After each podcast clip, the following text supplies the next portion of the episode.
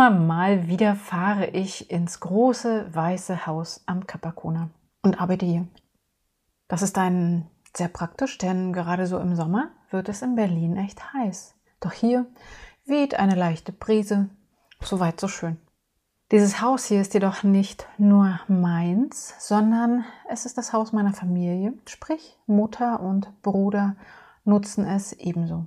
Vor 45 Jahren aus dem Zustand einer Ruine aufgebaut, ist es langsam in die Jahre gekommen und so gibt es seit vier Jahren eine Generalüberholung und die betrifft nicht nur die Wände und den Fußboden, sondern auch so manchen Einrichtungsgegenstand, womit ich beim Thema Gestaltung bin.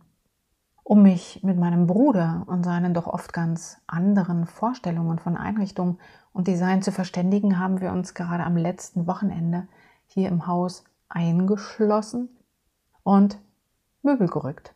Klar, wir können uns beide ziemlich viel vorstellen, doch räumliche Veränderungen lassen sich nun mal am besten im konkreten Zustand erfahren. Und genau so funktioniert ein Designprozess auch. Zum Beispiel bei der Gestaltung einer Marke. Hallo und herzlich willkommen bei Snackable Häppchenweise Grafiktipps.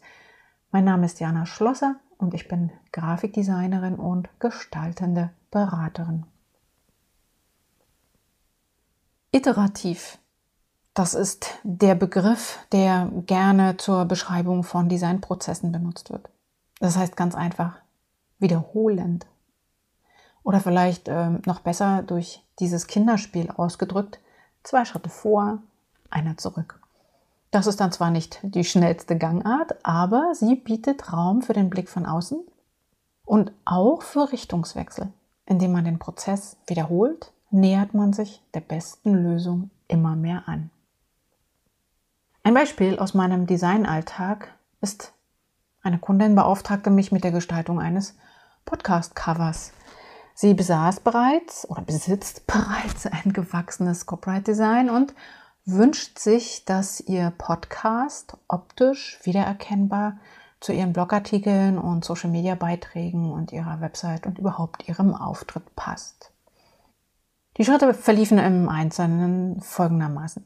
Wir führten ein langes Zoom-Gespräch, wo sie mir ihre Website und ihr Corporate Design vorstellte und mir dann thematisch den Kern ihres Podcasts erklärte.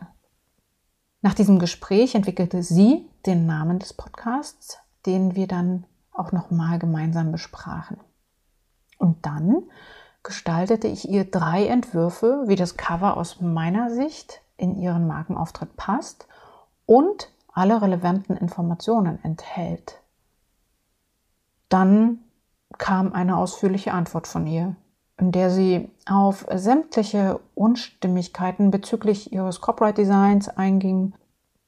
Das heißt, ihre Vorstellungen waren in meinen Entwürfen irgendwie nicht enthalten oder meine Entwürfe haben ihre Vorstellungen nicht erfüllt.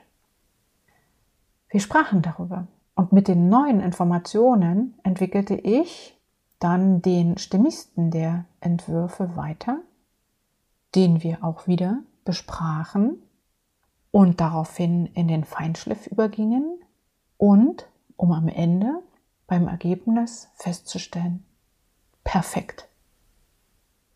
Ich erlebe es im Prinzip immer wieder, dass der erste Entwurf oder die ersten Ideen scheinbar nicht passen. In diesem vorgestellten Fall gab es ja bereits einen Markenauftritt, den ich nutzen konnte. Wenn es aber um die Neuentwicklung geht, ist der Prozess natürlich viel, viel langwieriger und im Detail intensiver. Auch starte ich dann meistens mit einer ganzen Sammlung von Ideen und Gedanken, die noch gar nicht so sehr detailliert ausgearbeitet sind, sondern um dann im Ausschlussverfahren herauszufinden, welche Formen, Farben, Schriften etc. als passend und stimmig empfunden werden. Tja, und das sind dann die sogenannten Wiederholungsschleifen.